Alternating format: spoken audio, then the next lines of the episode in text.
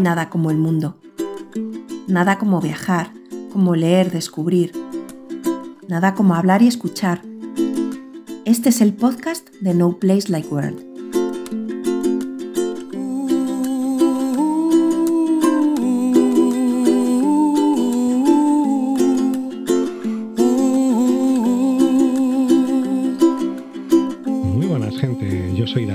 Podcast No Place Like World y quisiera daros la bienvenida a este último capítulo que gira en torno a la ruta que hice en bicicleta eh, siguiendo el camino del destierro o la ruta del destierro del camino del Cid. Si habéis escuchado los podcasts anteriores, eh, sabéis que he estado haciendo una lista de episodios en la que primero presenté este viaje que había planeado y luego pues en cada etapa del mismo fui recogiendo todos los días eh, las impresiones de lo que había sido ese, esa etapa, de lo que había pasado, los datos, los kilómetros, etcétera, etcétera, ¿no? Entonces, pues bueno, pues en este episodio de hoy quisiera ya dar por cerrado todo lo que ha sido este viaje y quiero dar por cerrada esta lista de, de episodios ajena o independiente, pero a la vez dependiente de alguna manera, del podcast No Place Like World, que es el que hago con, con mi pareja, con Esmeralda. Quería ya dar hoy por cerrado todo esto con un capítulo en el que hablo de, pues de todo, de unas últimas reflexiones finales eh, sobre lo que fue bien, lo que fue mal, qué es lo que me gustó, qué es lo que no me gustó tanto a lo mejor, y, cosas por el estilo.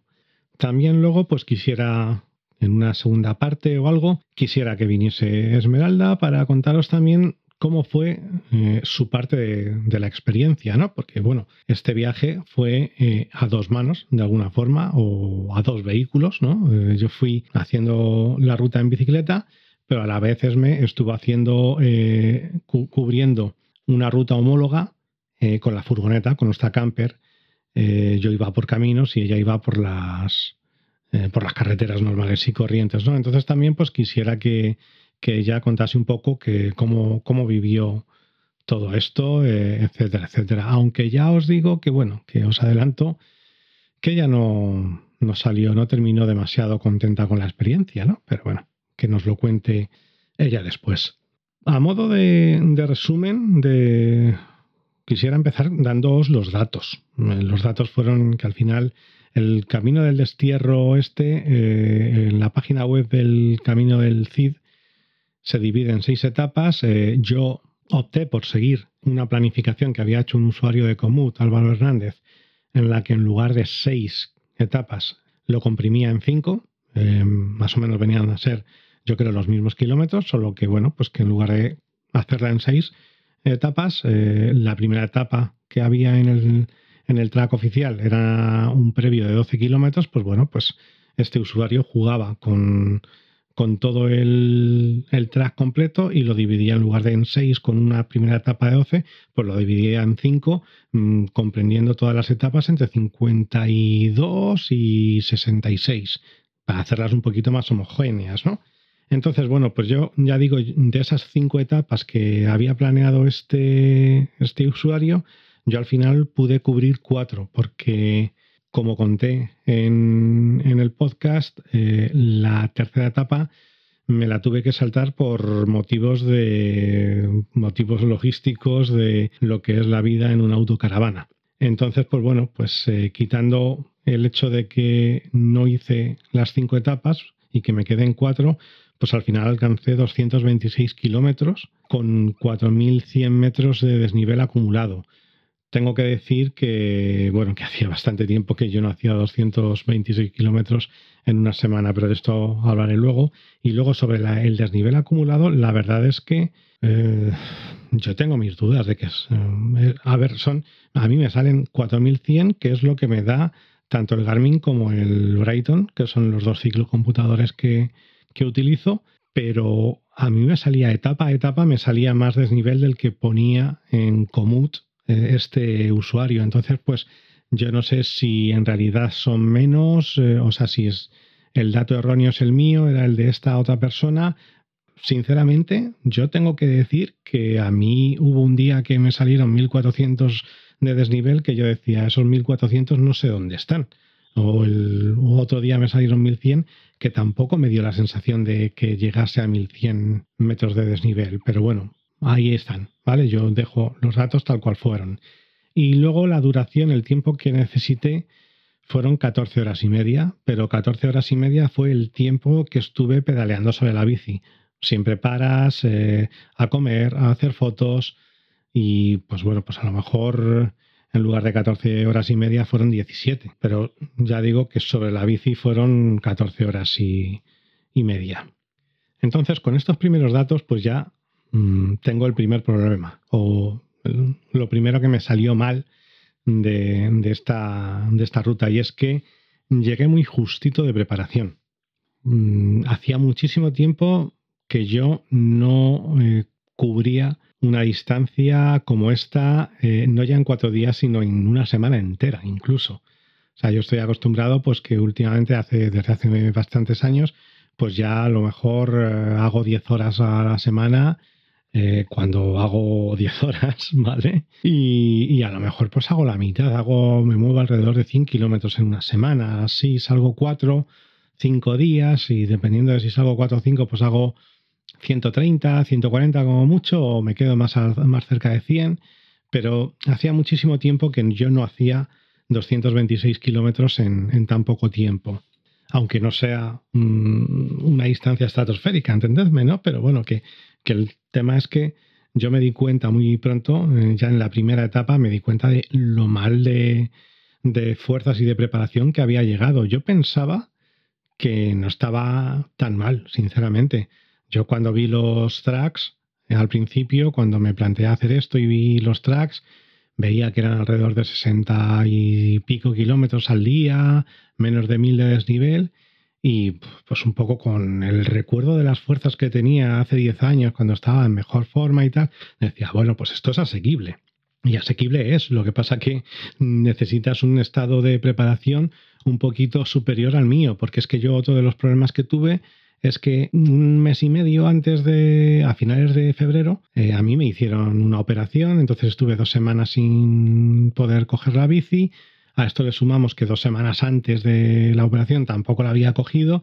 Entonces, pues bueno, pues llegué muy mal, muy, muy cortito. O sea, mm, tenía que haber entrenado mucho más de lo que, mm, de lo que lo hice. Entonces eso se notó, pues sobre todo, bueno, el primer día. El primer día es que llegué destrozado ya simplemente entre el frío, eh, el viento y la distancia, que era, volvemos a lo mismo, es que creo que desde 2014 o 2015 no hacía más de 60 kilómetros y ese día hice 62, ¿no? Entonces, bueno, o sea, que la diferencia es mínima, pero me refiero a que cuando digo 60 digo 50 también. Entonces, pues bueno, pues ese día llegué bastante mal lo notaba también sobre todo eh, a la hora de cuando ya estaba llegando al final de las etapas en las cuestas. O sea, me notaba las piernas fofas. de esto que, pues cuando te estás en forma y te viene una cuesta, pues tienes, notas la musculatura tensa, dura, ¿no? Con fuerza, sobre todo con fuerza. Yo notaba que, bueno, pues sí, que se me tensaban los músculos, pero que ahí no había fuerza, que no había, que los músculos no estaban preparados para ese tipo de esfuerzos, ¿no? Entonces es otra de las cosas que, que, me ocurrió. También tuve un problema psicológico, pero que es un problema que yo lo he tenido de siempre, y es que cuando se acercaban los 10, 15 últimos kilómetros de cada etapa, mm, tendía a pensar que, pues que ya, ya estaba hecho. Entonces como que me relajaba un poco y claro, pues lo mismo te empezaban a venir, como no conocía los tracks, pues lo mismo venían, me quedaban 10 kilómetros, pero de esos 10 kilómetros a lo mejor 7 eran encuesta. Entonces, pues psicológicamente eso se me hacía muy duro. Ya digo que esto no, es, no ha sido una cosa que, sea nueva, porque siempre he tenido esa, esa tendencia. Recuerdo la carrera que más me gustaba a mí, mi carrera favorita era una que se hacía en Almería, en, la Alpujarra almeriense, la, Alpujarra y Pedal se llamaba, eh, la organizaba un club de Almería que se llamaba Lomas Trincais Y recuerdo, pues bueno, pues en esa tenías que subir eh, dos sierras diferentes, dos montañas de dos sierras diferentes. Y claro, a lo mejor terminabas la última, el descenso de la segunda cuando te quedaban todavía 20 kilómetros. Pero tú, en cierto sentido, decías, bueno, esto ya está hecho, pero no, todavía te quedaban otros 20 kilómetros que no eran nada rectos. Y esos eran los que, me, los que más me pesaban, a lo mejor psicológicamente, ¿no? Pues en, estos, eh, en estas eh, etapas me pasaba exactamente lo mismo. Pues yo no sé por qué, cuando llegaban los últimos 10, 15 kilómetros, decía, va, esto ya, ya todo recto y, y hasta la furgo, en media hora en la furgo. Y que va, y eso hacía que me costase mucho terminar cada etapa. Pero bueno, también es cierto que quitando la primera que terminé fatal, es cierto que etapa a etapa, aunque llegaba muy cansado e iba arrastrando el cansancio de las etapas anteriores, etcétera, etcétera, sí que notaba pues que iba llegando un poquito mejor. Entonces, pues eh, como que algo de, mm, de, tono físico o de forma iba cogiendo con el mero hecho de estar siguiendo etapa a etapa, ¿no? El problema también era que, que es que descansar no descansaba. Yo soy una persona que en la furgo duerme muy mal. Entonces, pues nosotros tenemos una Mercedes Sprinter que dormimos eh, a lo ancho y yo no soy para nada una persona alta, eh, mido 1,68, pero la furgo con la almohada y, la cama, pues mm, eh, no, da ese ancho, ese, ese más de 1,68 que yo necesitaría para dormir estirado. Entonces, pues siempre tengo que dormir con las piernas eh, encogidas o en diagonal o con la almohada un poco subida para poder subir yo un poco más y entrar justo en el ancho de la furgoneta entonces, pues al final lo que me pasa es que no duermo el tirón, ni duermo bien. O sea, me estoy despertando en todo momento o me despierto muchas veces. Y claro, eso pues cuando encima estás haciendo una ruta todos los días con la bici, pues hace que no descanses todo lo bien que a lo mejor podrías haber o, podrías haber necesitado, ¿no? Esto, a su vez, eh, encadenaba con otro problema, y es que, eh, claro, cuando sonaba el despertador, a lo mejor no me apetecía despertarme. Pasaba también que cuando sonaba el despertador, pues era el momento de más frío fuera de la cama, o sea que en el exterior de la furgo era cuando estaban las temperaturas más bajas, y oye, pues yo lo siento, pero no me apetecía despertarme, ¿no? Entonces te quedabas en la cama, te quedabas a lo mejor una hora, una hora y media de más dentro de la cama, te levantabas, te ponías a desayunar, y a lo mejor pues ya desayunabas muy tarde y todo eso hacía que fuese todo con retraso. Entonces, ¿qué pasaba? Pues que tú a lo mejor, eh, o yo, eh, había desayunado a las, eh, o sea, había cenado, perdón, había cenado a las 10 de la noche, a las 11 de la noche. Pero es que a lo mejor hasta las 11 de la mañana no estaba desayunando. Y a eso le unimos que mientras que yo en casa suelo desayunar un bol de 80 gramos de cereales de copos de avena con miel y yogur, Aquí en la furgo, como no, como en la nevera es más pequeña, pues no puedes estar con el tema almacenando yogures, etcétera, etcétera, pues mm, tenía que cambiar el desayuno por un sándwich. Me hacía un sándwich de jamón y, queso y con eso era con lo que me iba a seguir la, a hacer la ruta. Entonces, ¿qué pasa? Pues que a lo mejor ese sándwich no me aportaba los, la energía que necesitaba para cubrir bien la etapa.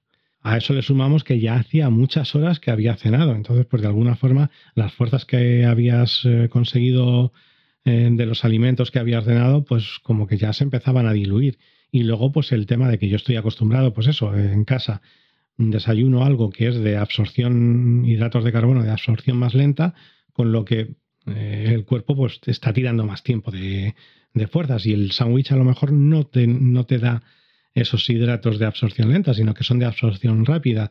Entonces, eh, pues que al final lo que ocurría es que llegaba muy mal al final de las etapas y yo creo que era eso, pues porque las empezaba demasiado tarde, con una alimentación que no era la adecuada y con la cena eh, hecha mm, ya hacía muchísimas horas, o sea, más cerca de la cena del día de esa misma noche que de la noche anterior, ¿no?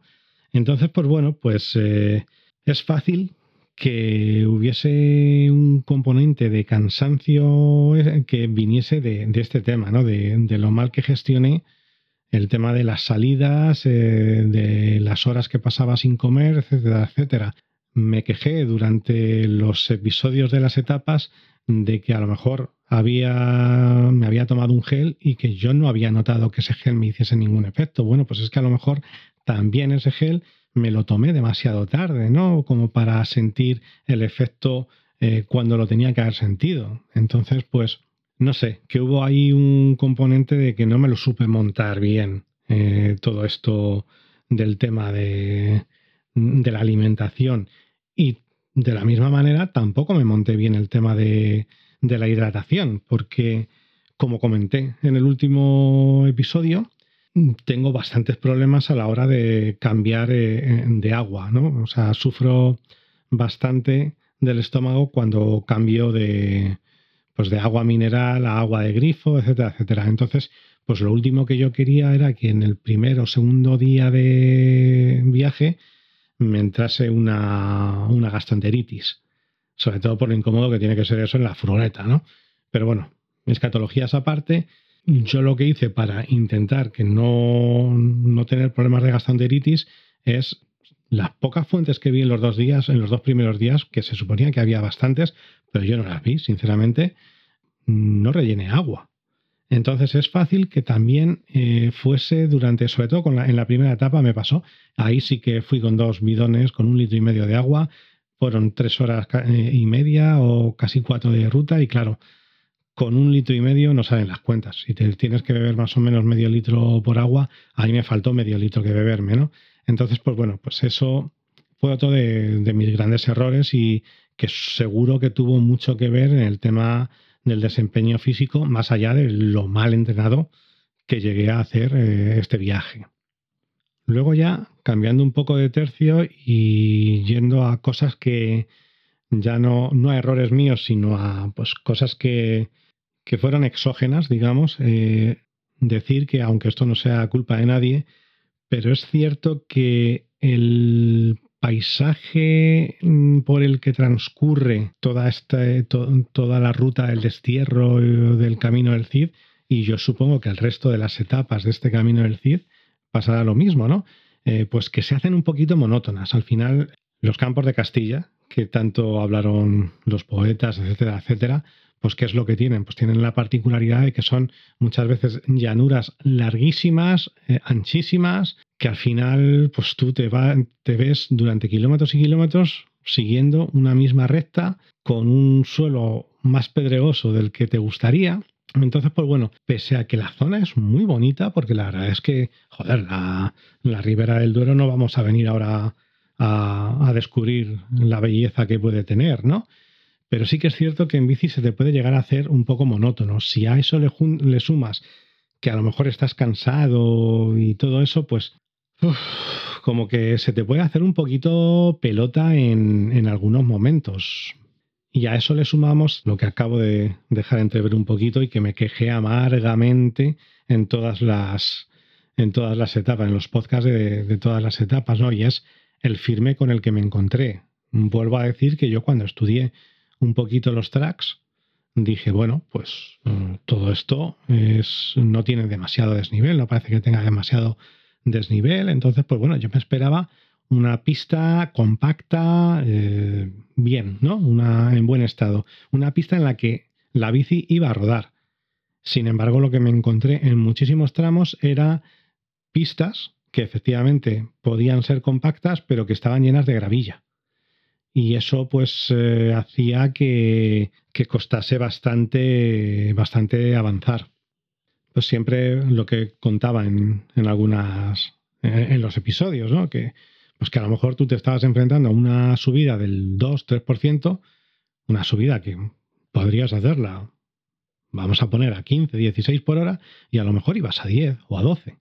Pues era por eso, ¿no? Porque ibas por un, un terreno que era casi siempre bastante irregular. Esto, con esto no, no me estoy quejando de, nada, porque precisamente luego voy a decir eh, la parte buena que, que, tiene este camino, ¿no? Pero, pero que es cierto que el firme mm, no, me, no me acompañó, ¿vale? Y menos con una bicicleta rígida de 26 pulgadas. Yo no sé si con una bicicleta de 29 pulgadas, a lo mejor por esto que se decía de que el ángulo de ataque de, la, de las 29 pues eh, pasa mejor por los obstáculos y todo eso, pues si a lo mejor hubiese sido más llevadero. Me encontré en la última etapa, me encontré precisamente a una persona que estaba haciendo en sentido contrario la ruta y que iba con una bicicleta de 29 rígida también y me se quejó de exactamente lo mismo de lo que me estaba quejando yo, ¿no? De, de que eh, tanta piedrecita pequeña y tan junta toda, tan, tanta grava, vamos, es que al final era grava, tanta proliferación de piedrecita, pues hacía que al final que no pudieses avanzar, que te costase muchísimo avanzar. Entonces, pues bueno, pues es otra cosa que me acabó quemando bastante. A lo mejor, ya digo, en una 29 y doble o en una 26 mismamente doble, si hubiese hecho mm, a lo mejor más llevadero. Doble me refiero, simple hecho de que al ser doble, eh, pues hubiese ayudado a, filtrar todas esas piedrecitas y todos esos golpecitos que te ibas llevando a cada pedalada, que era un continuo tic, tic, tic, tic, tic, que se te estaba filtrando y te estaba haciendo polvo. O sea, a mí es que me hizo polvo la espalda y es una de las cosas que me pasó, ¿no? Que eh, después de la segunda etapa ya tenía toda la zona de, del sillín, la tenía llena de pequeñas eh, rozaduras. Entonces, pues, eso fue otro problema, ¿no? Entonces, pues es cierto que el firme que me encontré no era lo que yo me esperaba encontrar y que dio bastante la puñeta, o hizo bastante la puñeta, ¿vale? Y a esto también le sumamos eh, los problemas que tuve con Komoot y con Brighton. O sea, con Komoot porque los tracks me los descargué de Komoot y tenía puesto el guiado de Komoot en todo momento en el móvil y luego tenía el track descargado al, Brighton. Pero ¿qué pasa? Que es que van muy lentos. O sea, tanto Komoot como Brighton eh, me he dado cuenta que a la hora de seguir un track van muy lentos. Entonces, como llegues a un punto en el que confluyan dos caminos, o simplemente, a ver si sé explicar esto, ¿no? Pero tú a lo mejor vas por una recta que justo en el último momento antes de torcer te gira a la derecha. O sea, hace un pequeño giro, ¿vale? Y la pista sigue recta pero a lo mejor te pone, te sale, o sea, tú tienes que seguir recto, pero que a lo mejor sale otra por la, hacia la derecha, ¿no? Pues como has hecho esa pequeña, mm, ese pequeño desvío, esa pequeña curva en el último momento, pues eh, eh ya te dice gira a la derecha. Entonces, ¿qué pasa? Que tú dices, bueno, pues entonces no tengo que seguir de frente, tengo que tirar por este otro camino que sale por hacia la derecha. Pues no, pues tenías que ir de frente. Son, es, es un pequeño problema que tiene, tanto, ya digo, tanto Komoot como Brighton, de lag. O sea, tienen ahí un, retraso que muchas veces te hace perderte. Eh, y bueno, pues me llegó a pasar. lo más gracioso fue en una. En, la tercera etapa que hice, que era la cuarta etapa, pues lo mismo. Salían. Yo iba por una carretera y salía un camino a la derecha. Y me dice, sigue de frente. Entonces yo seguí por la carretera, pero resultaba que me tenía que haber metido por la derecha, ¿no? Entonces me dice eh, el guiado de, de Comut, una vez que he dejado aparte la derecha y he seguido por la carretera, me dice, ahora sigue 750 metros. Entonces yo sigo, sigo, sigo, y de repente a los 200 metros me dice, ahora da media vuelta, haz un cambio de sentido. Y dices, venga ya, hombre, pero ¿Por qué? ¿No? Pues porque te tenías que haber metido por el camino de la derecha, pero como, o sea, que es que cuando salen dos caminos juntos, tienes que tirar de intuición, que no vas a saber nunca cuál de los dos te está diciendo ni el Brighton ni Comut. Ya digo que esta les pasa eh, a, porque Comut, o sea, yo me iba fijando, perdón, porque Brighton, yo me iba fijando en el track y tampoco sabías. O sea, como no tiene un mapa, digamos. El, modelo que yo tengo es el 420, creo. Entonces ese no te viene con mapa. No, no sé si se puede cargar algún mapa o, o no, pero el mío no tiene mapas. Entonces, pues claro, tú tienes que seguir la línea recta, pero cuando te vienen dos caminos tan que confluyen y van tan juntos uno de otro, nunca vas a saber por cuál tienes que ir. Y luego ya otro problema que, que vi, que está más enfocado al tema de la camper, del, del turismo itinerante es que no hay demasiado equipamiento para el turismo itinerante. ¿no? Me refiero a que no suele ser fácil encontrar pueblos mm, o ciudades o sitios en los que poder descargar el agua y sobre todo descargar el poti. Que por eso es por lo que nos pasó lo de tener que saltarnos la, la etapa 3, que teníamos el poti lleno y el sitio más cercano para poder vaciarlo estaba a 20 kilómetros, por carretera, pero era una carretera comarcal. Entonces no eran 20 kilómetros de estos que llegas en 10 minutos, sino que tardabas 30 minutos. Entonces tenías que ir a realizar la operación y volver al mismo sitio, ¿no? Entonces, pues, en general, una de las impresiones que me he llevado es que la España vaciada está muy vaciada. Y parece de perogrullo, pero es que está muy vaciada. Entonces, claro, lo que yo creo que sería un impulso para, o sea, el camino del CID en sí ya es un impulso, es una iniciativa preciosa para llevar a ese tipo de pueblos el turismo, ¿no? Pero todavía les falta un poco pensar en ese turismo itinerante que somos los que realmente podemos llevar más vida a, este tipo de ciudades, ¿no? Porque al final sí que es cierto que el que va en coche, pues a lo mejor eh, va a una ciudad o a un pueblo de estos eh, en concreto, saca cuatro fotos, ve dos iglesias un castillo, come en un restaurante y se va a otro sitio. Pero el turismo itinerante, pues bueno, pues a lo mejor no comemos en el restaurante, pero vamos a comprar pan, vamos a comprar eh, embutido, vamos a comprar cosas para comer que, podemos, que podamos llevar en la furgoneta, etcétera, etcétera, ¿no? Entonces, si hubiese más, no estoy pidiendo un área de autocaravanas, pero si hubiese en cada pueblo que tiene, que sea un poquito grande con los estándares de toda esta zona, si cada uno de ellos tuviese un punto de vaciado y de llenado de aguas y de vaciado del poti, pues yo creo que atraería bastante turismo y que le daría a toda esa región muchísima vida, ¿no? Entonces, invito un poco a las, eh, a las comunidades autónomas y las diputaciones a que hagan un poquito más de inversión en ese tipo de, equipamiento. Ya digo, no, ya no se trata de, área de, hacer un área de autocaravanas. Es una simple fuente donde poder llenar, un simple sitio donde poder vaciar el, el poti y un simple sitio donde poder vaciar las aguas grises de manera legal.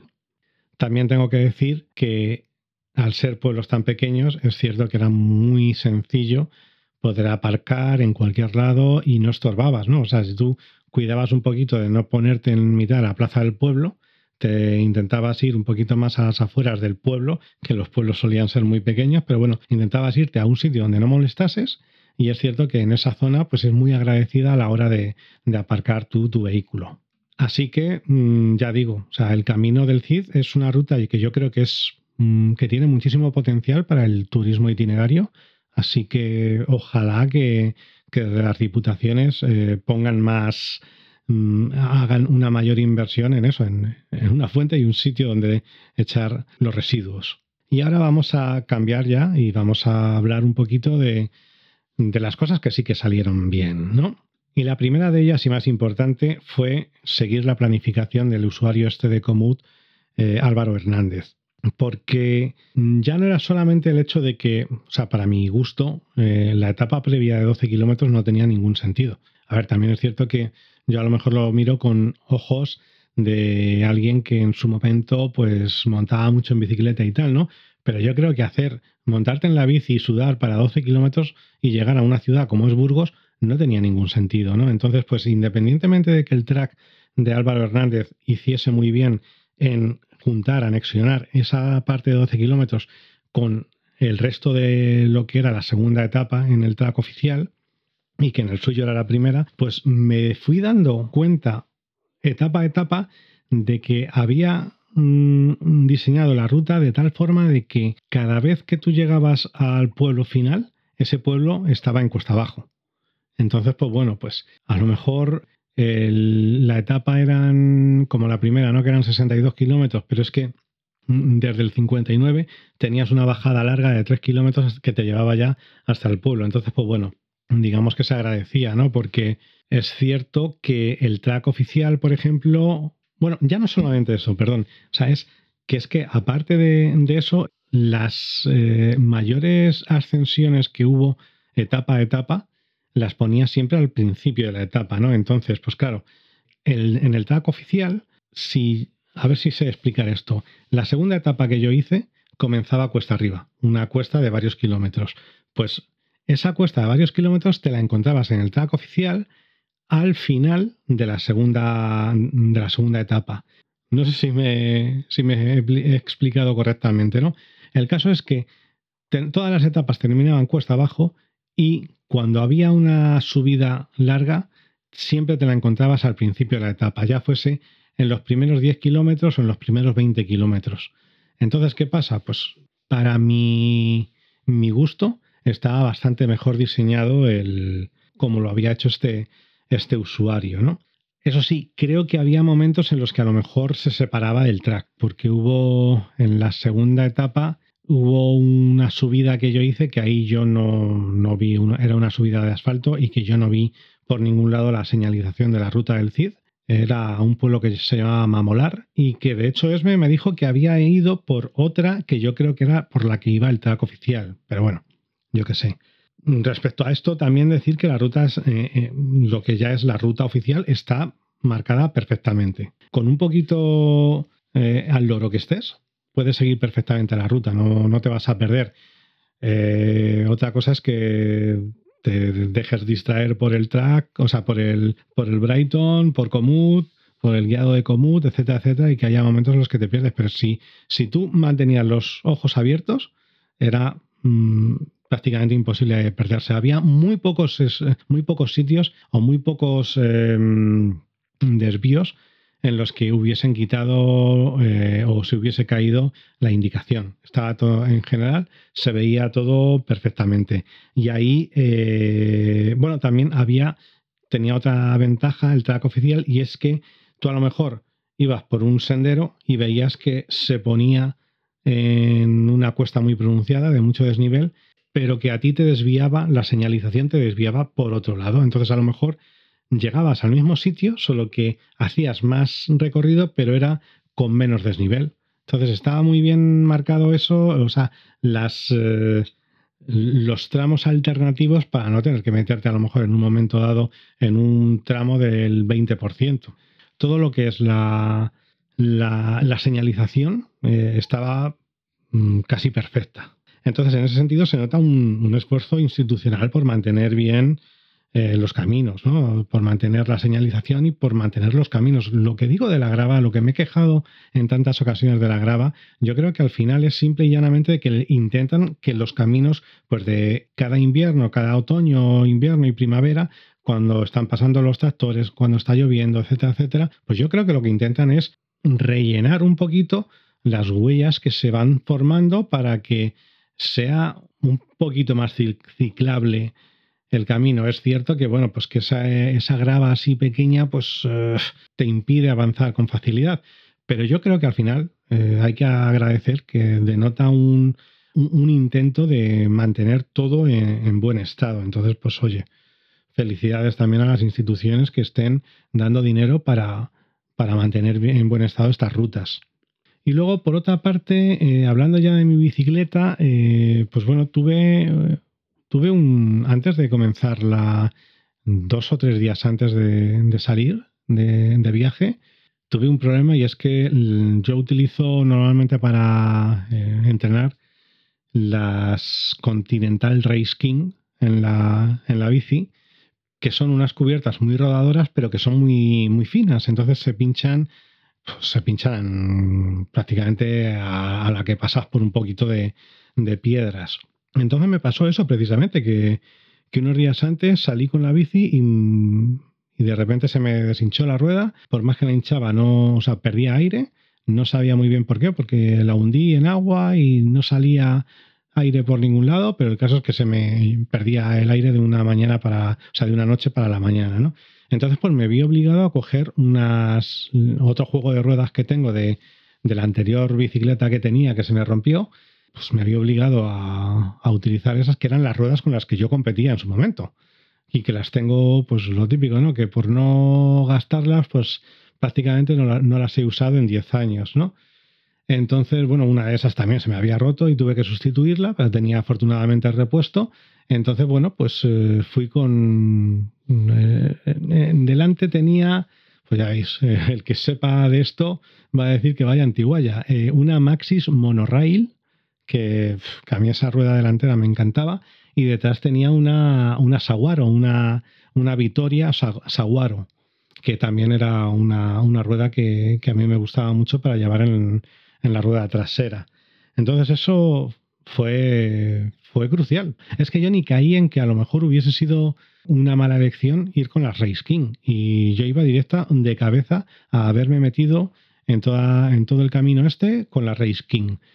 Y seguramente eh, no estaría hablando ahora mismo de todo esto, porque seguro que no habrían aguantado ni el primer ni la primera etapa. Entonces, pues oye, fue, fue un acierto haber cambiado las, las dos Race King por la Maxis Monorail y la Victoria, la Victoria Saguaro. Y luego, pues, eh, cosas de tener una bicicleta de hace, pues, desde el 2008. Una bicicleta antigua, que una 26 rígida, eh, pero que sigue teniendo tres platos. Y aparte de los tres platos, pues eh, atrás tengo montado un 1236, porque ya hubo un momento en el que ya me di cuenta de que cuesta arriba cada vez me costaba más eh, avanzar, entonces pues yo tenía un 1134, que era más o menos un estándar que había antes, y decidí cambiar por un 1236 porque yo decía, mira, cuesta abajo, con dejar caer la bici, pues oye, ya la bici va sola, pero cuesta arriba la tengo que mover yo. Entonces, pues ese 36 y si me pusiese, si, si pudiese poner un 38, pues no me van nada mal, ¿no? Entonces, pues eh, fue, para mí ha sido una bendición ir con ese, con ese cassette, porque hubo, soy consciente de que con el mal estado de forma que llevaba, muchas de las subidas las pude afrontar porque llevaba un 36 ahí atrás. Eh, y porque llegaba triple plato. O sea, si no, me parece a mí que habría pateado muchas más veces de las que ya de por sí pateé. No sé, eh, con el monoplato, yo no sé eh, cómo será. Todo depende al final de, mm, del estado de forma, ¿no? Pero yo nunca he utilizado una bici monoplato, así que pues yo hablo por, por suposiciones. Pero supongo que para hacerte esto para hacer un viaje de este tipo es mejor hacerlo con un 32 que, que con un 34, por ejemplo. Eso en el plato, ¿no? Y atrás, pues yo qué sé, yo es que siempre veo que esto, el salto este que pegan desde un 10 hasta un 51 que, que llevan ahora mismo, me parece una brutalidad de salto, ¿no? Entonces, pues un piñón más, compacto, ¿no? A lo mejor tener un 1148 o un 1146, que yo no sé si existirá o no, pero que yo creo que para con un 32 y un pues eso, un 1148 yo creo que esto se puede hacer perfectamente, pero ya digo, o sea, esto es un poco suposición puesto que yo no sé, no he utilizado bicicleta monoplato nunca. Al final es que en general la ruta físicamente eh, es asequible. Si es que el único problema que tuve yo es que llegué muy mal de forma. Lo único que tienes que hacer es llegar con un mínimo de, estado físico o, importante, no hacer otra de las cosas que hice yo mal, que no lo contaba antes porque lo quería decir ahora, ¿no? Eh, obsesionarte con terminar la etapa en X horas.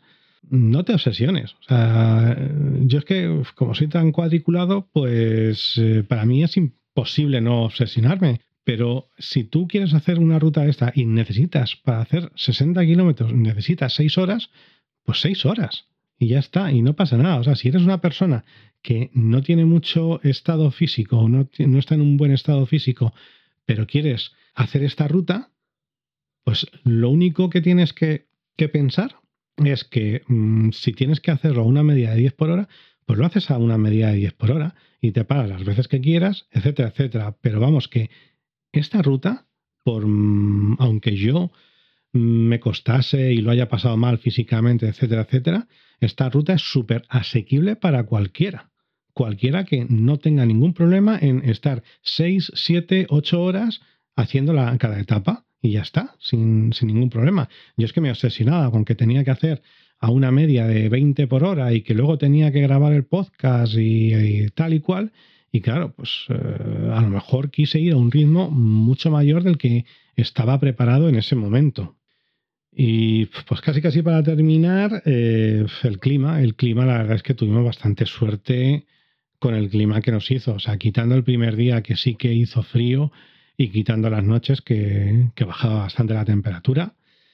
El clima, la verdad es que, es que fue una primavera total, ¿no? Porque pasé de en esos cinco días que estuve, eh, aunque pedalease a cuatro, pero los cinco días que estuvimos por allí, pasamos desde el invierno, del primer día que mm, pasé bastante frío, aunque luego es cierto que En las horas centrales del día subió bastante la temperatura, ¿no?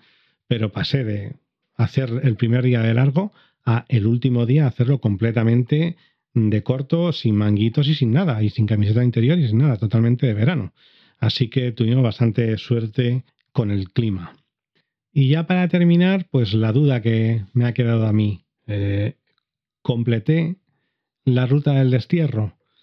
Pues hombre, teniendo en cuenta que eran cinco etapas y que yo me salté una, es cierto que, que completarlo no siento que lo haya completado. Pero también es cierto que la etapa que me salté, que era la más larga, eran 67 kilómetros más o menos, es cierto que es que eran 67 kilómetros de etapa, pero que de la ciudad desde la que se, bueno, la ciudad, desde el pueblo en el que, del que se salía al pueblo al que se llegaba, había 20 kilómetros simplemente. Eh, era una carretera, estaban separados por una carretera de 20 kilómetros. Solo que el camino, la ruta que yo llevaba, eran 66 porque hacía un bucle. Entonces, pues bueno, también es cierto que en lo que es eh, terreno, sí que es cierto que, que no me perdí, yo creo que no me perdí gran cosa de, de lo que es el camino este. Vale, no hice las cinco etapas, entonces no terminé o no lo he completado. Pero bueno, prácticamente casi que convalida, ¿vale? Repetiría la ruta con tal de terminar esa etapa y darlo todo por cerrado o iría, volvería para hacer esos 66 kilómetros o 67 que me quedaron por hacer para quedarme contento de que lo he completado? Sinceramente no. A ver cómo, cómo digo esto está bien, la ruta esta si la haces, la haces del tirón, ¿no? O sea, yo creo que si la haces, o esto a lo mejor es lo cuadriculado que yo soy, pero si la haces, la haces desde el primer día hasta, o sea, desde la primera etapa hasta la quinta y las haces del, mm, un día tras otro. O un día y descansas, otro y descansas así, ¿no? Pero en, una, en un mismo viaje, me refiero, ¿no? Ir hasta allí a hacer la tercera etapa esta que no hice es una tontería y además que es que eh, sinceramente, eh, la ruta está bien, pero no es espectacular. no es. No tenías una cantidad de. Eh, bueno, sí, había momentos en los que el, paisaje era para quitar el hipo, ¿no? Recuerdo cuando subí al, al castillo de Gormaz, que es que tú mirabas alrededor y era impresionante, de verdad.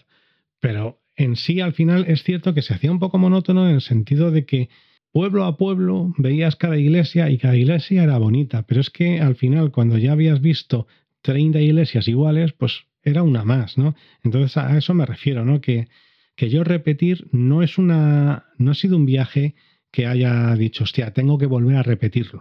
O sea, ¿por qué no? Porque no, no me ha cautivado de, de esa manera. Eso sí, ¿completaría el resto de etapas del camino del Cid? Pues yo creo que sí, no me muero, insisto, no me muero por hacerlo tampoco, ¿no? O sea, no he llegado con esto de decir, ah, tengo que, tenemos que volver a seguir eh, haciendo el resto de, eh, el de las tres taifas y el de tierras de frontera y todo esto, ¿no? O el camino de Valencia. No, no, no, no he vuelto a casa deseando volver por esa zona y completar el camino. Eso es cierto. Pero sí que es cierto que, bueno, pues que a lo mejor me está pasando un poco como me pasaba pues en la carrera esta que os he contado antes de Almería, ¿no? Que cuando estaba terminando esos 20 últimos kilómetros que siempre se me atragantaban, ya decía, aquí no vuelvo, el año que viene le van a dar por culo y no vuelvo. Y sin embargo, una semana después estaba hablando con el organizador para ver si tenían pensado repetir al año siguiente o qué, ¿no? Entonces, pues bueno, a lo mejor me está ocurriendo eso, que se me ha olvidado que tampoco me cautivo demasiado, pero sí que es cierto que no le diría que no a terminar el resto de, etapas ¿no? o de partes de, sí, de partes que tiene este el camino del Cid. Y por último, es una ruta de gravel. hablar un poquito sobre la, dificultad técnica. Eh, a ver, los tracks que yo me bajé de Álvaro Hernández, parece ser que esta persona sí que hizo la, o, planificó la ruta para hacerla en bicicleta de gravel. Pero mm, es cierto que yo no diría que es para gravel. O sea, para bicicleta de, de gravel eh, te puedes meter, o sea, puedes meter una bicicleta de gravel perfectamente y si eres consciente de que vas a tener en algunas partes que patear, ya está. O sea, si eres consciente de eso, ¿por qué no lo vas a hacer en bicicleta de gravel? Pero yo creo que si te metes, o sea, por el bien de tu espalda y de tu culo, es mejor hacerlo incluso con una doble, ya digo. Una doble tranquilita, relajada, no, no es doble porque te tengas que porque tenga tramos técnicos, es para que vayas descansado, simple y llanamente. Si estás acostumbrado a meterte 60, 70, 80, 90 kilómetros y a estar muchas horas encima de la bicicleta, pues a lo mejor te da igual toda la grava esta que hacía tan incómodo el avanzar, ¿no? Pero si no, eh, yo te diría que mínimo con una de montaña. Y mejor si es una doble, ya digo. Que se puede hacer con una gravel y ya está. O sea, que, que sí, perfectamente. Pero que yo, por ejemplo, si hubiese tenido que hacer esta ruta con una gravel, no tengo nada claro que hubiese podido terminar, que al segundo día no hubiese dicho a tomar por culo, vámonos a casa, porque ya digo que fue con mi bicicleta de montaña y terminé con la segunda etapa con bastantes heridas eh, y rozaduras, eh, pues no sé, si hubiese ido con una gravel, eh, me da la sensación de que hubiese sido peor, ¿no? Entonces, bueno, pues esto era un poquito todo, madre mía, llevo 51 minutos aquí rajando y vosotros escuchando. Mm, vamos a hablar un poquito ahora con, con Esme a ver qué, qué nos cuenta ella de, de, cómo ha vivido toda la ruta esta, ¿vale? Os advierto que doy paso al pandemonio, que vamos a abrir la caja de Pandora, que vamos a liberar al Kraken.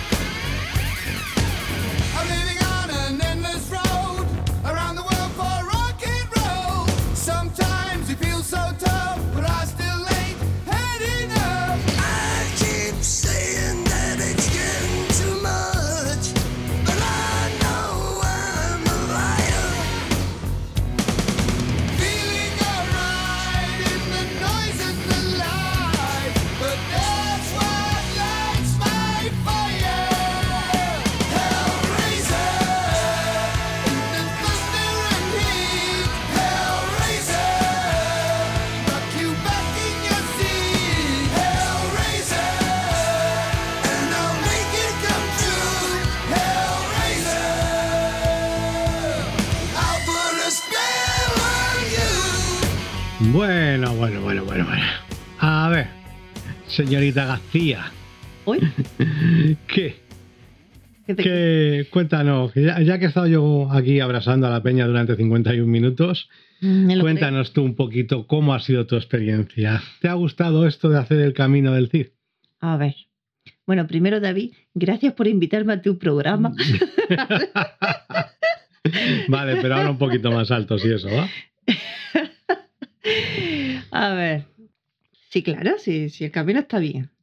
Los pueblos eh, me han gustado bastante, sobre todo los paisajes.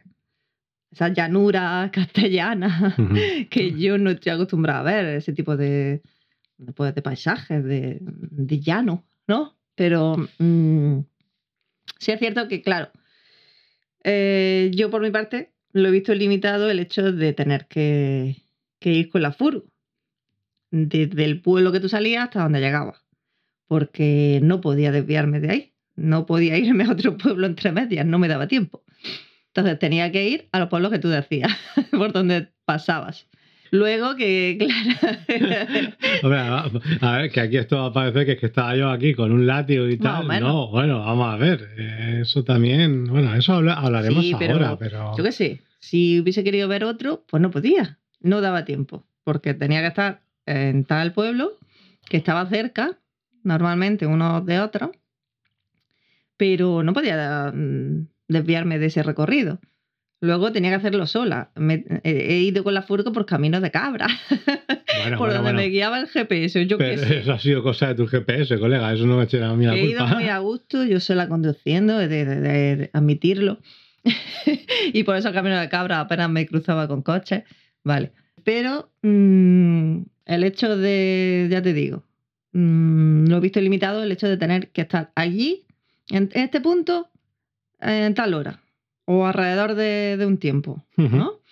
Luego, el hecho de, de ir sola un tramo o estar sola un, un periodo a lo largo del día, por ejemplo, a la hora de llenar, Ya. en algunas áreas en las que hemos estado, por nuestro tipo de, como tenemos el llenado en nuestra furgo, una persona sola prácticamente no puede, porque no tenemos un agujero externo para dejar la manguera ahí quieta y que se vaya llenando. Tenemos que abrir el depósito por Un detrás. agujero, una toma. Una toma, bueno, un agujero, ¿no? Tiene que, que, claro, llenarlo por, por la tapa. Ujú, Nosotros no hemos hecho ninguna toma externa. Sí. Y dejar la manguera ahí no puede porque mm, con la Sí, no, presión, lo que puedes- sea, se, se va.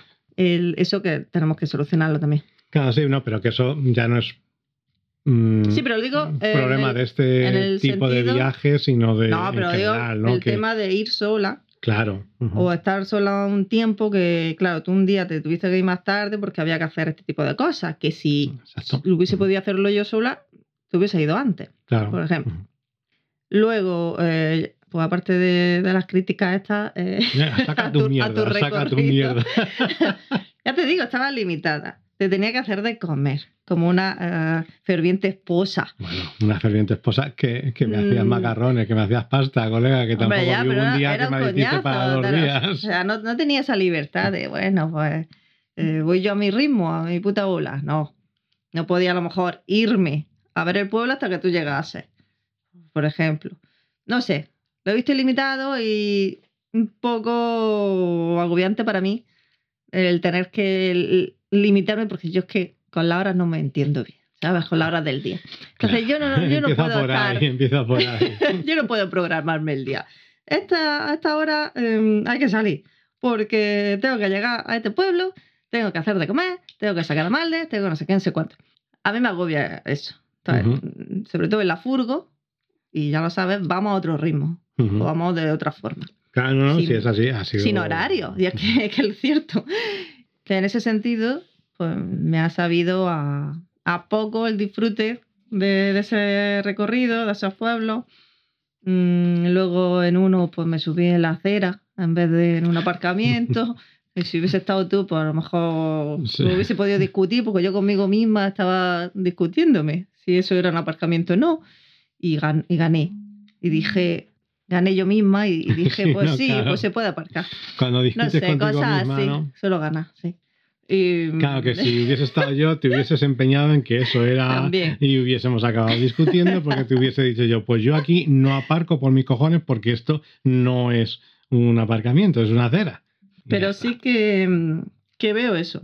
El hecho de tener un periodo de tiempo entre que sales hasta que llegas y estás todos los días moviéndote, aunque sea corto el, recorrido, a mí no me termina de convencer.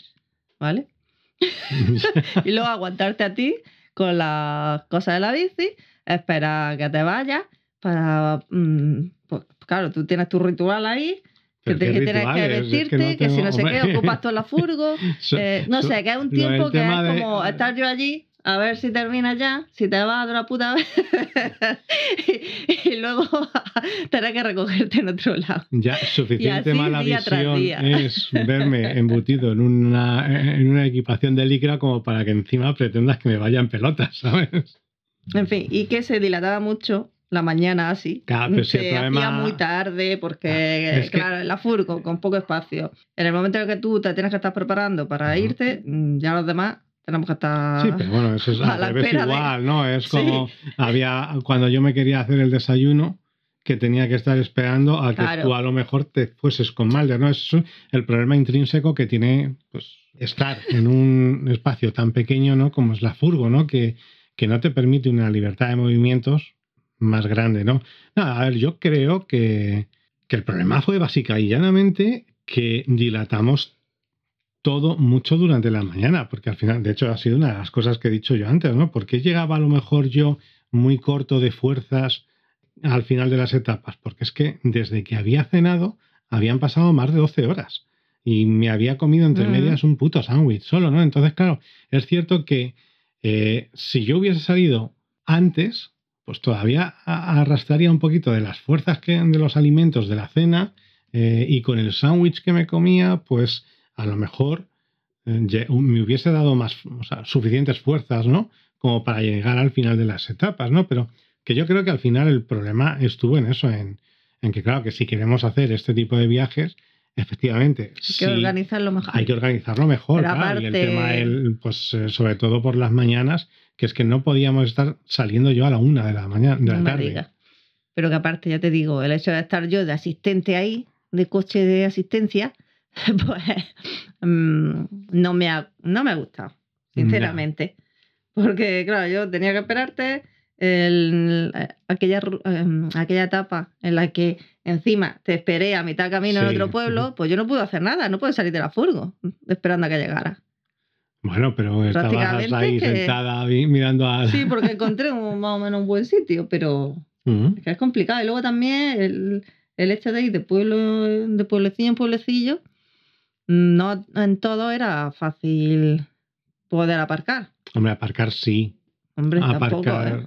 coño, en todos los pueblos, eh, precisamente es una de las cosas que yo veía buenas de, de, este tipo de sitios, ¿no? Y es que puedes aparcar prácticamente en todos los pueblos, o sea, que no vas a tener el problema, no te vas a encontrar una señal de prohibido aparcar.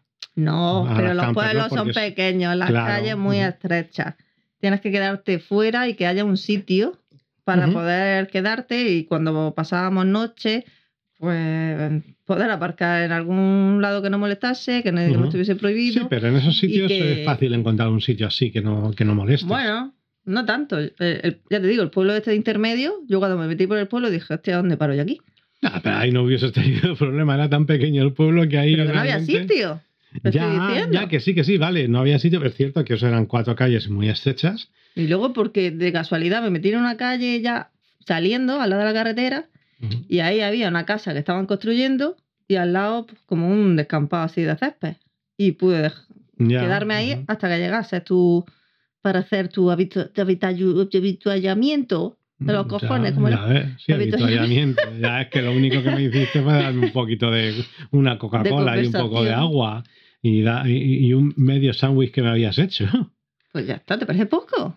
¿Una asistencia? Eh, hombre, no, yo. Oye, a ver si en las carreras encuentras a alguien que te haga esto, esto, eso. ¿Qué carreras? eso no. Coño, pues en las carreras teníamos habituallamiento. En fin, que, que el concepto está bien. El concepto te gusta, pero no te gusta la ejecución, ¿no? Pero claro, no. Hay que organizarse antes, que salgan más temprano. Mmm Claro, es que bueno. Que luego tengamos todo el día también para hacer otras cosas o que no, dependa yo de cuándo llegues para hacerlo yo. si, quiero, visitar yo el pueblo sola o lo que sea. en fin.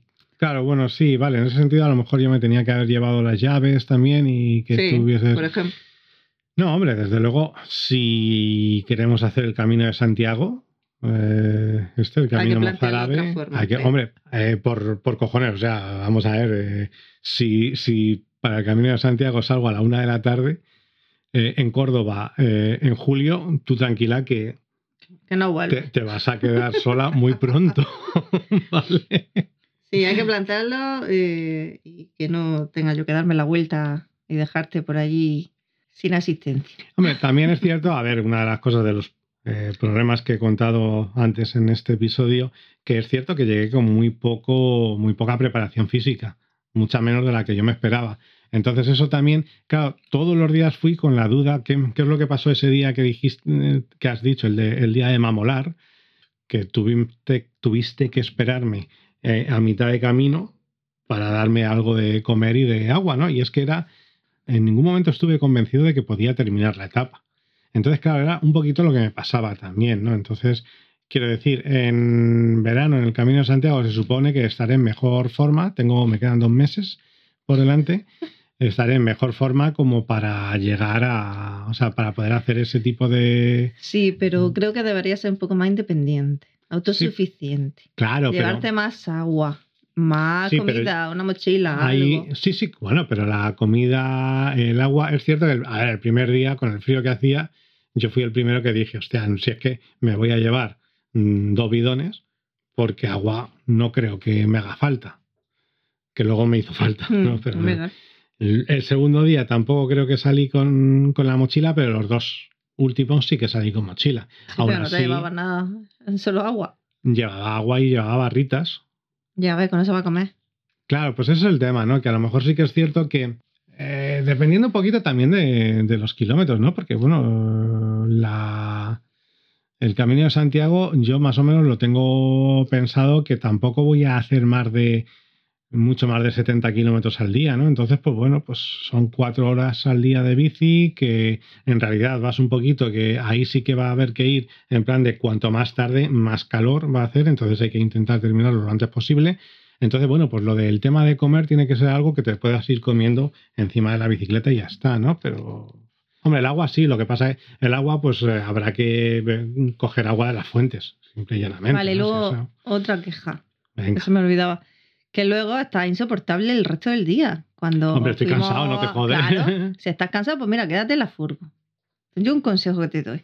Pero porque si eres cuando- tú quien no me dejaba quedarme luego en Cuando la furgo. salimos, no sé, ¿en Burgos fue? En ¿Burgos? No, porque en Burgos todavía no había hecho nada. ¿no? En Burgos no, exactamente. En Burgos fuimos ¿Dónde al, al Decathlon y ya está. ¿Y dónde fue que te, que, que te sentaste allí en, al lado del río? Que te dolían los pies. Ah, bueno, pero es que ese día me dolían los pies. Ah, ¿eh? fue en Burgos, No fue en Burgos, ¿no? ¿no? El de la, la primera, sí, yo Ah, creo que sí, sí, los árboles sí, muertos. Sí, sí, la- pero bueno, eso, fue, eso no habíamos empezado. Pero coño, es que me dolían los pies. Pues no entiendo entonces. No sé. pues ya, Bueno, que los días que decir- estuve con- en la bici no tienes queja, ¿no? Vale, guay. No, sí. Porque también, pues, está eh, que no te apetece nada, estás desganado. Yo qué sé, a mí también me gusta que, que, que, que pase un tiempecillo con nosotros Pero y si no quieres. salgamos a ver la- eh, dónde estamos, ¿no? Hombre, a dar una pero vuelta.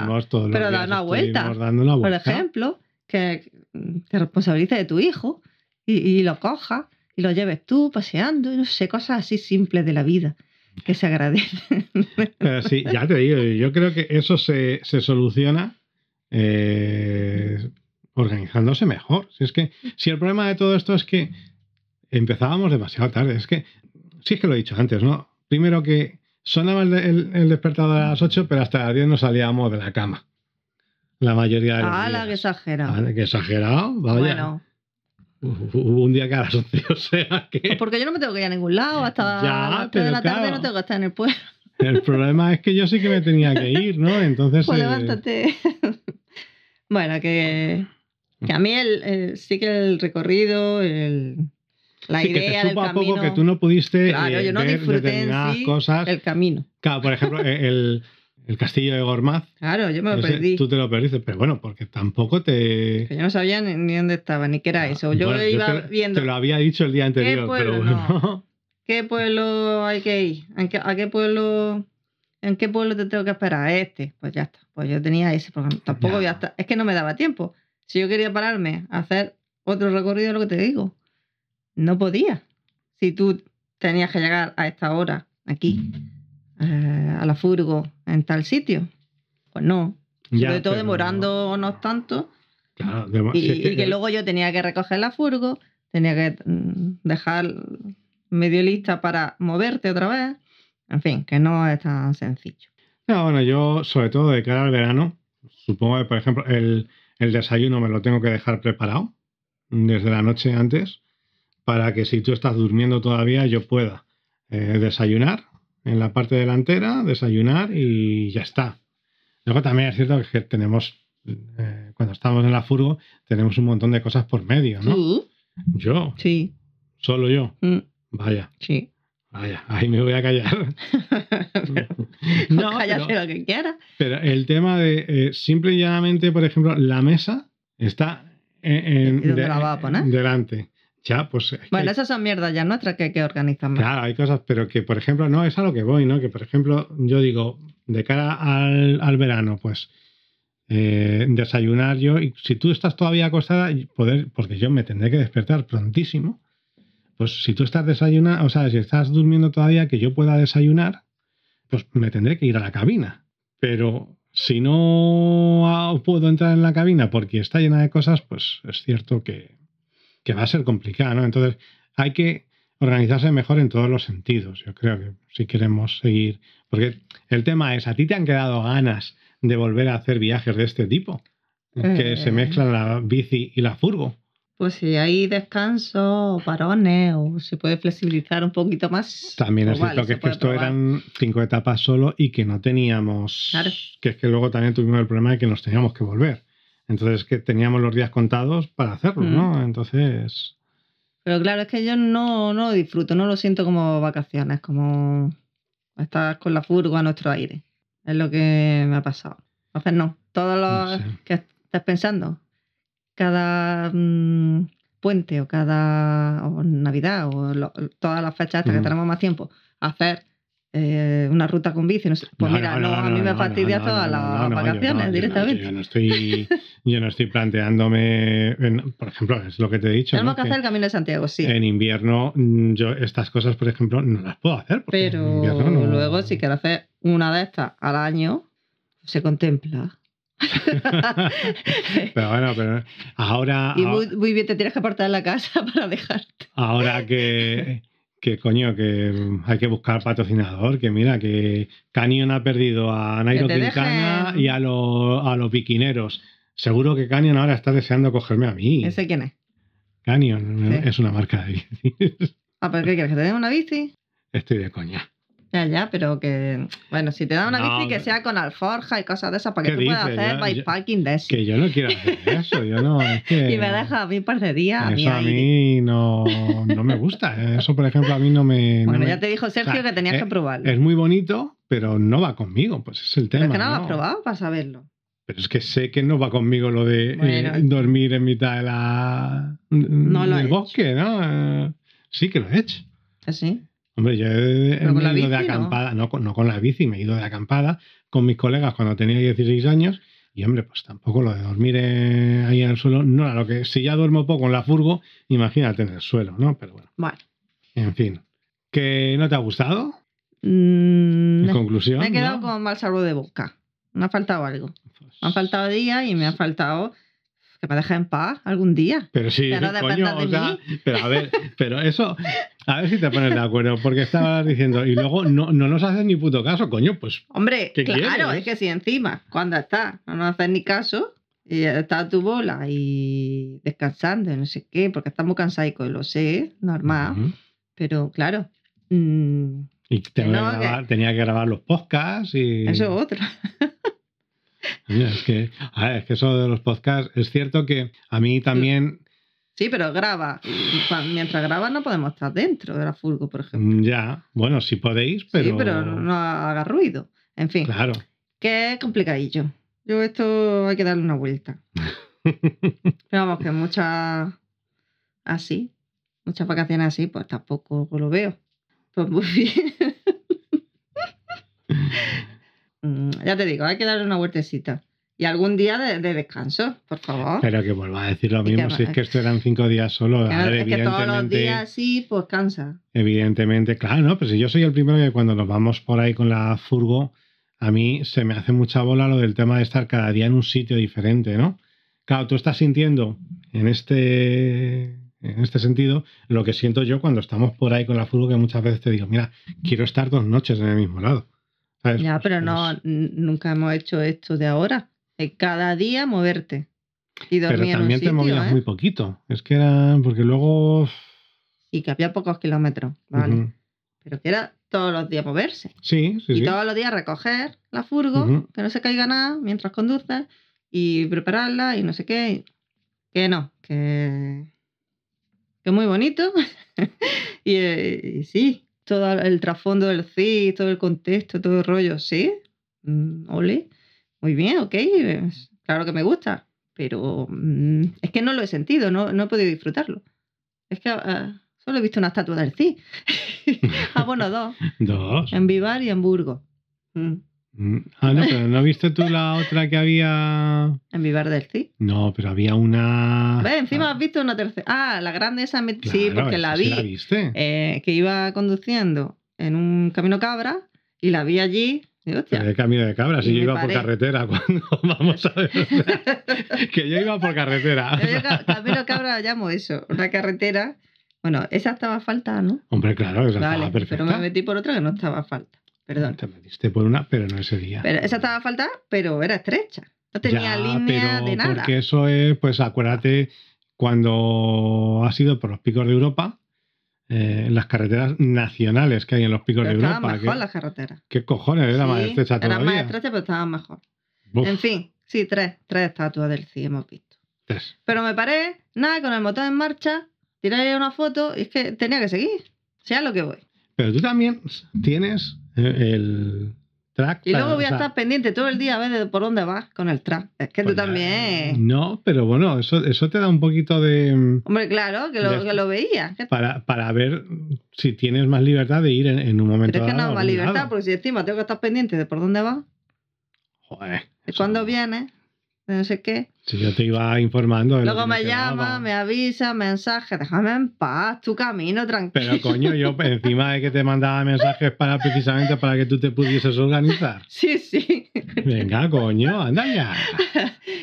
La he visto mm, que le ha faltado algo. Mm, Alguna vuelta hay que darle. Bueno, pues. Y sobre todo que yo quiero disfrutar también a mi manera. Sí, sí, sí, si el eso- camino del CIP, pues ver otros pueblos o hacer parte de la ruta, tiene que haber andando algo, alguna Sí, rutilla. la ruta algo. puedes hacer andando, Coño. claro. O sea, si el mismo, la ruta entera, pero el mismo trazado en bici era andando, o sea que. No, sí, En yo fin. eso, eso lo comprendo, pero bueno, pues que a lo mejor que todo parte pues es de una mejor organización, ¿no? Hay tres trozos más del camino este, ¿eh? Eran tres o cuatro, creo, más. O sea, el de tierras de frontera. eh, ya, ya lo estudiaremos en su momento. Que si te quedaste con ganas, a lo mejor se trata de. Sí, pero en más tiempo, en más espacio de tiempo que se pueda espaciar o hacerlo los primeros días y luego tener más días libres totalmente. Sí, sí, sí, sí, eso ya digo. Sí, es que el problema que tuvimos fue también eso, el tiempo que tuvimos para hacerlo. Si lo hubiésemos hecho los cinco primeros días, hubiésemos tenido el sábado libre. Qué listo. Bueno, vamos En fin. a dejarlo, ¿no? Sí, lo dejamos por aquí. Eh, esto ha sido un poco ya el, el capítulo con el que quería cerrar todo lo que ha sido este, esta ruta del destierro. Espero que os haya servido de algo estos capítulos que he hecho con, con bastante trabajo, la verdad. Al final han sido, pues eso es lo que estábamos diciendo ahora, ¿no? Que llegabas cansado después de cada etapa y te tenías que poner a grabar, luego todo eso ha habido que, aunque eran capítulos cortos, pero luego ha habido que, que editarlos y todo eso, ¿no? Y bueno, y ha, ha habido que hacer un previo, este final. Sí, pero porque tú Sí, querías hacerlo, te, quería gustaba la hacer- idea, Sí, sí, sí, sí, no, pero que a que, lo mejor la- es que te lo tomas demasiado Calla, en pero serio. bueno, dale. ¿no? Que ya lo, que- lo que estoy diciendo a nuestros oyentes es que espero que les haya gustado y que les sirva de si algo no le ha todo este gustado, esfuerzo. Pues ya han escuchado, así que. Hombre, sí, suerte. que aunque lo escuchen, no, yo espero que, que, bueno, que sobre todo que sirva a, si alguien escucha esto y tiene idea de hacer este camino, pues eh, espero que le haya servido todo lo que he ido contando de manera más o menos profusa. Eh, espero que le sirva de algo, ¿no? De, de algún tipo de ayuda, de consejo o de lo que sea, ¿no? Entonces, pues bueno, ya después de esta conversación y de este jarro de agua fría que ya os he adelantado antes, El eh, jarro de agua fría, si esto mismo te lo he dicho yo a ti. ya, ya, yo lo sabía, por eso yo he dicho, "Eh, vamos a traer luego a Esmeralda, pero ya creo que va a decir que no le ha gustado. No, pues espero que, que ya, espero que haya más viajes, porque sí que es cierto que, que yo tampoco lo he, lo he disfrutado del todo, eh, por una serie de motivos, y espero, o sea, sin embargo sí que me ha quedado el tema de que molaba hacerlo, de que es un tipo de, de, de viaje que mola hacer. Entonces, pues bueno, pues espero que el día de mañana podamos, pues no sé si continuar con el resto de partes del camino del Cid o hacer otro tipo de viajes que se están poniendo tan de moda, ¿no? En ahora mismo, pues eh, la ruta de Washington Irving en Andalucía, la Transnevada aquí en Granada, montañas vacías en la zona de Teruel. Pues ahí ahora mismo se está poniendo muy de moda el tema de hacer viajes en bicicleta multietapas, que yo creo que pueden ser una buena opción de turismo eh, y sobre todo que yo creo que la bici y la camper o la autocaravana casan muy bien a la hora de planear un viaje, por lo que pienso que esta puede ser una manera muy interesante de viajar para todo el mundo. Menos para quien conduce. Bueno, tú- eso porque tú lo dices. Somos Esmeralda y David. Este es el podcast de No Place Like World. Esta ha sido la edición de El viaje de la ruta del destierro del camino del Cid. Esperamos que os haya gustado, que lo hayáis disfrutado. Y, y te vas con, con el legendario, ¿no? En Eso, esta y ocasión. desde aquí pues, vamos ya. Suena, creo que por última vez, legendario. Adiós.